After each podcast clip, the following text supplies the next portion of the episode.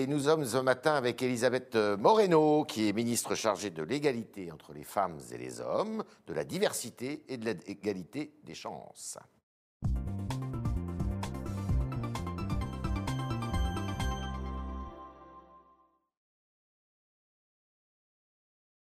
Hier, dans le journal du dimanche, euh, Pierre Persson et quelques autres députés de la majorité ont écrit une tribune dans laquelle ils s'inquiètent euh, du fait que euh, l'égalité des chances eh ne soit pas suffisamment présente dans le débat. Ils demandent notamment au Premier ministre, ils, font, formulent plusieurs propositions, ils en formulent une notamment pour que, eh y ait un, revenu peut-être universel d'activité qui soit proposé aux jeunes qui aujourd'hui souffrent beaucoup parce qu'ils euh, ne peuvent pas payer leurs études, ils ne peuvent pas, euh, pour certains, faire leur contrat d'apprentissage. Qu'est-ce que vous répondez à ces, à ces députés? Moi, ce que je réponds, c'est que déjà, c'est très bien. C'est très bien de s'occuper euh, de la justice sociale dans notre pays parce qu'on sait que les inégalités sociales euh, sont explosives euh, depuis ces 20 dernières années et que la Covid a jeté une lumière très crue sur ces inégalités sociales, que ce soit au niveau des femmes qui ont été au front pendant toute la pandémie et qui, qui le sont encore aujourd'hui. La précarité augmente et je pense qu'il est essentiel que nous soyons au plus proche de ceux qui en ont le plus besoin, de ceux qui ont justement le plus besoin qu'on leur tende la main. Donc euh, moi, je travaille énormément avec euh, les différents députés. Les sujets qui sont au sein de mon ministère sont éminemment sociaux, euh, que l'on parle de l'égalité entre les femmes et les hommes, que l'on parle de la diversité ou que l'on parle de l'égalité des chances, que j'appelle aussi égalité des choix. Je pense qu'il est important que nous y soyons sensibles et le Premier ministre y est sensible, mais que les députés s'en saisissent, je pense que c'est une bonne chose. Mais alors, est-ce qu'il n'y a pas derrière cette interpellation de certains députés euh, le fait de dire, attendez, euh, le gouvernement aujourd'hui euh, bah, est très présent sur le front régalien, sur la sécurité, le, séparatisme, les choses comme ça. Et l'égalité des chances, qui était une promesse du président de la République, eh bien, elle est un peu laissée à l'abandon. Ce serait une injustice de dire cela. Je vais vous dire pourquoi. Je vais vous donner des actions concrètes. le président de la République a été interpellé dans Brut il y a quelques semaines dans une interview qu'il a faite par une jeune fille. C'est la première fois de ma vie que je vois un président de la République parler avec autant de tranquillité sur les questions des précarités menstruelles.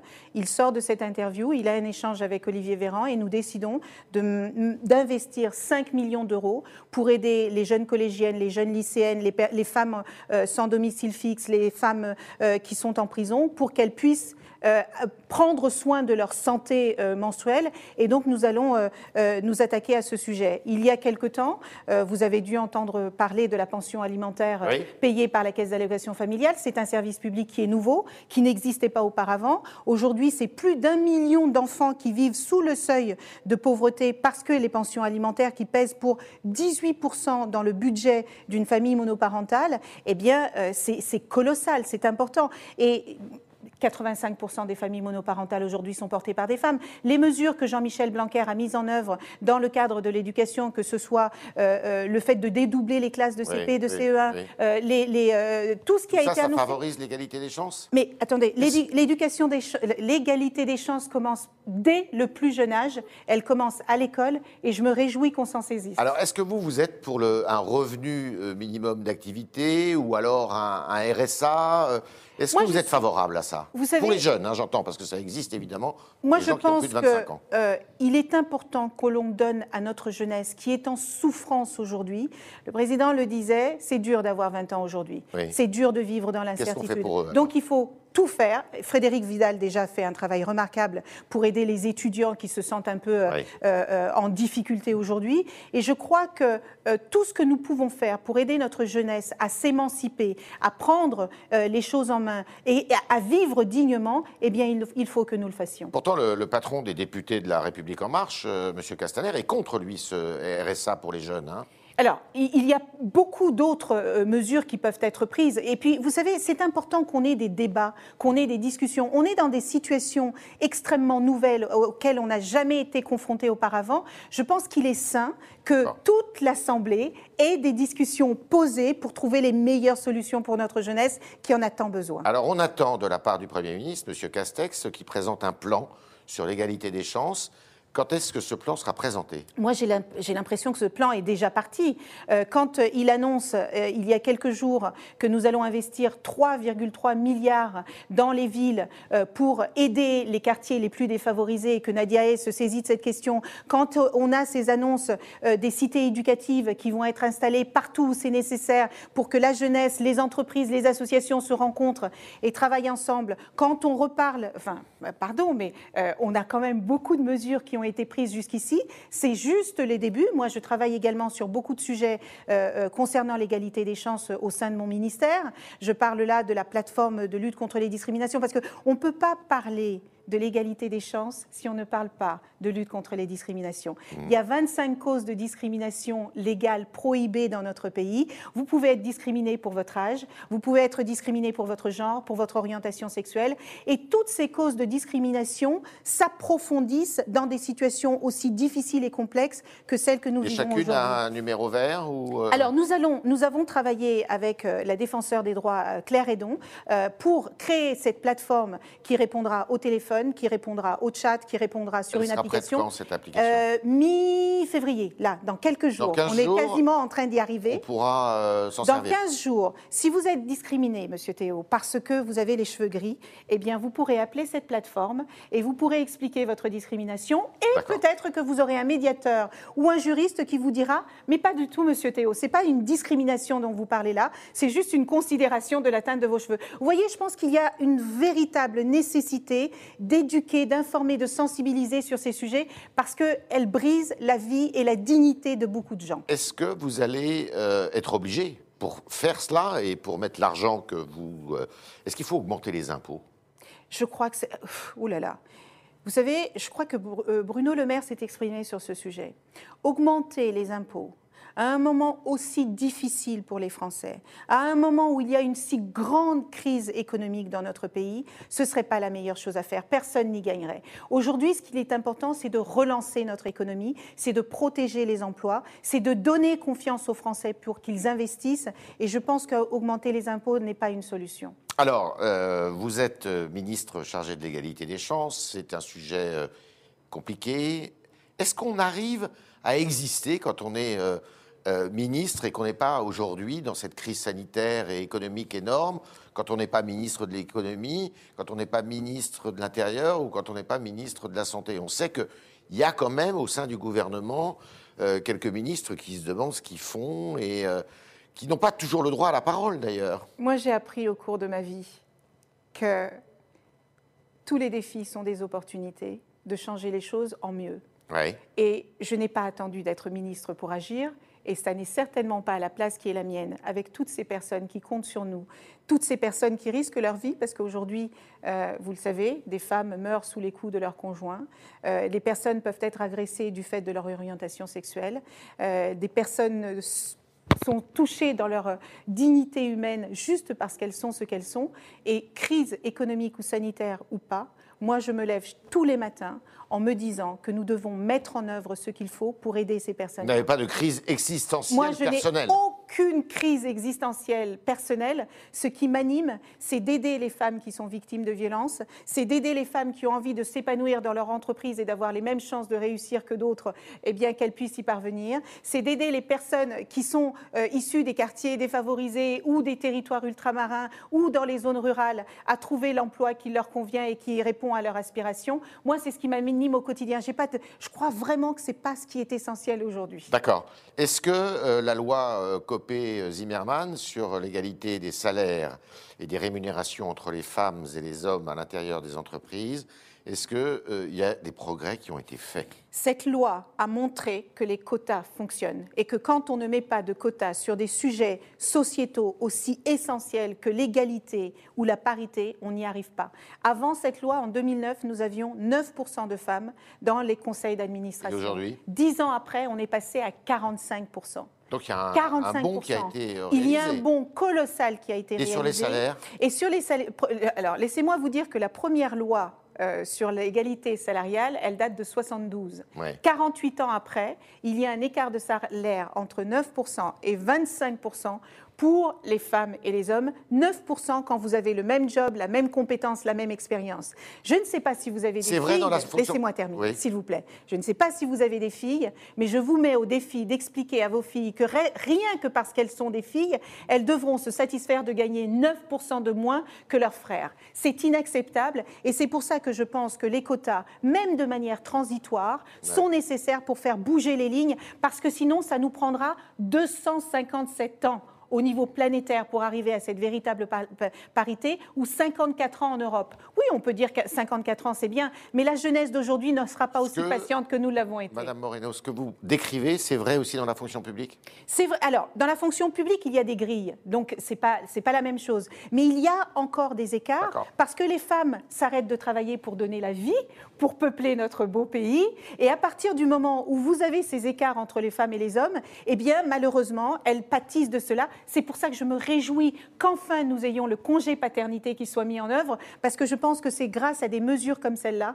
que nous arriverons à toucher cette égalité du doigt. Alors il y a des élections régionales en principe au mois de juin. Est-ce que vous allez concourir à ce scrutin? Non, j'ai suffisamment de travail sur la table aujourd'hui. Je ne suis pas venue pour concourir à quelque élection que ce soit. Je suis là pour faire bénéficier notre beau pays de cette expérience que j'ai eue en tant que femme dans le monde de l'entreprise, femme dans le monde euh, euh, des associations je suis juste là pour aider et accompagner autant que je le pourrais les, publics qui comptent sur moi. Et vous comptez euh, vous enraciner dans, le, dans la sphère politique? J'en sais rien. Je crois que dans une crise comme celle-là, chaque jour se suffit à elle-même et pour l'instant, je mets mon énergie à faire ce que j'ai à faire au quotidien. On est avec Elisabeth Moreno ce matin, ministre chargée de l'égalité entre les hommes et les femmes, de l'égalité des chances, de la diversité.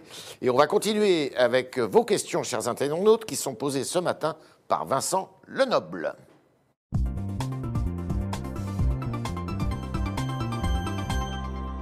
Bonjour Vincent. Bonjour Yves, bonjour Madame la Ministre. Une première question qui vous est posée par euh, Forban, mais aussi Reivador sur euh, le Figaro.fr, qui nous disent que les quotas sont la fin de la méritocratie et qu'ils creusent aussi les inégalités. Que leur répondez-vous? Je leur réponds que je suis profondément attachée aux valeurs républicaines.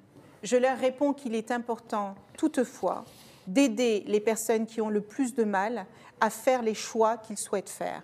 Je leur réponds qu'il n'est pas normal qu'aujourd'hui des jeunes filles aient les mêmes diplômes que les garçons et qu'on leur interdise encore certains jobs et qu'on leur interdise de gagner le même salaire que les hommes. Et je leur réponds que les femmes aujourd'hui ont les salaires les plus bas dans notre pays, qu'elles ont les, métiers les plus précaires. Et enfin, je leur réponds que la raison pour laquelle il est important que les femmes soient à la table des décisions stratégiques décisives qui sont prises, c'est parce qu'elles sont elles aussi concernées et qu'il est important qu'on puisse entendre leur voix. Et que je n'aurais pas besoin de parler de quotas si nous arrivions naturellement à cette égalité. On est dans une société encore très machiste. On est dans une société où le sexisme tue physiquement, intellectuellement, où le sexisme fait que vous vous sentez moins capable, où 60% des femmes de notre société disent qu'elles n'ont pas confiance en elles, parce que cette éducation patriarcale nous enferme dans un rôle de victime qui ne correspond pas à la force et au courage des femmes. Autre euh, question, Vincent. D'ailleurs, François, qui, toujours sur le Figaro, réagit que dire d'un homme, par exemple, qui n'obtiendrait pas un poste qui, parce que je cite, il n'est pas une femme et qu'il faut respecter les quotas, n'est-ce pas discriminant? Je dirais à François que je suis profondément attachée à la méritocratie, que je suis profondément attachée aux compétences et que je ne parle pas de passer d'une domination masculine à une domination féminine, je pense que notre pays a tout à gagner à faire en sorte que les talents, les compétences et les capacités qui n'ont ni genre, ni orientation sexuelle, ni classe sociale puissent s'exprimer à leur juste mesure. Autre question. La ville de Paris aurait dû payer une amende de 90 000 euros pour avoir nommé trop de femmes au poste de direction en 2018, une amende qui a été finalement annulée. Victor, sur le Figaro.fr, se demande si la loi ne va pas que dans un sens, puisque la parité n'est pas respectée. Je vous rassure, Victor, la loi ne va pas que dans un sens. La loi cherche à, être, à faire en sorte qu'il y ait beaucoup plus de mixité et de respect des hommes et des femmes dans notre pays. Cette, euh, loi avait été votée euh, sous euh, François Hollande. non, elle a été votée sous Nicolas Sarkozy. Elle aurait dû être annulée sous le gouvernement Hollande. Et nous nous sommes occupés de l'annuler. J'ai rencontré Anne Hidalgo il y a quelques semaines et nous en avons parlé. Elle, elle n'a pas de sens.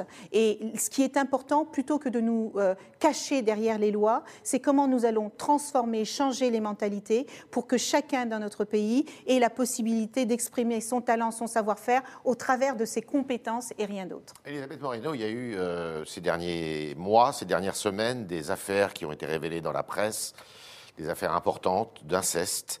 Euh, il se trouve que les personnes concernées ou désignées sont des gens connus, des personnes connues. Euh, qu'est-ce que vous allez faire là? J'ai été profondément touchée par les témoignages que nous avons euh, tous vus sur les réseaux sociaux il y a quelques semaines, que ce soit de personnes connues et inconnues. Et j'ai presque envie de dire, tant mieux que c'est été une personne connue, parce que sans ça, je crois que le sujet serait encore enterré. Parce qu'il y a des années que les associations nous alertent sur ce fléau de, de, de, de l'inceste. On dit qu'un Un enfant, enfant sur dix, vous vous rendez compte Mais vous le Un ça enfant sur dix. Moi, j'en avais déjà entendu parler auparavant. Et c'est pour ça que je me réjouis qu'Adrien Taquet, bien avant que tous ces sujets sortent, parce qu'il y a eu euh, MeToo inceste, il y a eu MeToo gay, moi, je me réjouis que la parole de ces personnes qui souffrent dans leur chair, dont la vie est brisée, parce que lorsque vous êtes victime d'inceste, eh bien, ça vous poursuit toute votre vie. Moi, je, je- d'abord, je leur témoigne tout mon soutien. Et ensuite, je veux leur dire que bien avant que tout cela ne soit sorti, Adrien Taquet s'était attaqué à ce sujet euh, sur la question de la formation euh, des personnes de santé ou toutes les personnes qui ont affaire à cette jeunesse et qui parfois ont été euh, peut-être dépassées, elles n'ont peut-être pas su comment traiter ces sujets. Aujourd'hui, on ne peut plus fermer les yeux et je me réjouis que notre société s'en saisisse de manière courageuse et je veux encourager les personnes qui sont victimes à parler parce qu'il est temps que cette impunité qui a pesé pendant toutes ces années s'arrête. Arrête. Dernière question, euh, Vincent. Une question d'Arsène sur Facebook qui vous dit J'ai l'impression que le gouvernement ne fait que lancer de nouvelles plateformes. Quand allez-vous réellement lutter contre les discriminations? Alors je dirais à Arsène que jusqu'ici, nous ne nous sommes jamais saisis de cette question euh, des discriminations de manière individuelle. Si Arsène est discriminé parce qu'on lui dit tu n'auras pas telle promotion euh, parce que tu es trop jeune, eh bien aujourd'hui, il peut appeler cette plateforme où il aura accès à un juriste, où il aura accès à- à un médiateur, où il aura accès à des associations qui vont le guider, l'accompagner au quotidien. Pourquoi cette plateforme elle existe? Parce qu'aujourd'hui, on a encore la France malheureusement est considérée comme l'un des pays euh, où il y a de plus d'inégalités sociales. Pourquoi cette plateforme existe? Eh bien, elle existe parce qu'il y a des discriminations fortes et que les personnes continuent de s'en plaindre. Moi, je me passerais bien de faire une nouvelle plateforme, mais cette plateforme est là justement pour traiter de manière individuelle et totalement indépendante, puisque euh, c'est euh, le défenseur des droits qui aura la responsabilité de gérer cette plateforme. Il faut que les gens qui sentent parfois que quand ils déposent plainte, par exemple, personne ne se saisit de la question, ils ne savent pas apporter euh, euh, les, réponses. Euh, quand vous savez que j'ai reçu un, rapport Lorty il y a quelque temps qui dit que certains CV aujourd'hui, selon le nom que vous avez, selon le lieu où vous habitez, eh bien, il y a cinq fois moins de chances pour que votre CV soit considéré. Si il y a des discriminations dans l'éducation, dans l'emploi, eh bien, ce sont des inégalités de chances, de réussite dans la vie qui sont importantes, et c'est pour ça qu'il faut que nous le, nous le traitions euh, sérieusement. Merci, Madame Moreno. Donc, rendez-vous pour cette plateforme mi-février, vous l'avez dit. Euh, il y aura un événement particulier Oui, ce sera... nous allons beaucoup communiquer parce que l'accès au droit est essentiel, donc nous allons communiquer pour faire en sorte que toutes les personnes qui en aient besoin puissent y avoir accès. C'est dit. Merci beaucoup. Merci, Merci de pour votre vos invitation. réponses. Et merci à vous autres euh, d'avoir posé vos questions ce matin avec euh, Vincent Lenoble, qui était euh, votre porte-voix, si je puis dire. Et puis à demain, si vous le voulez bien.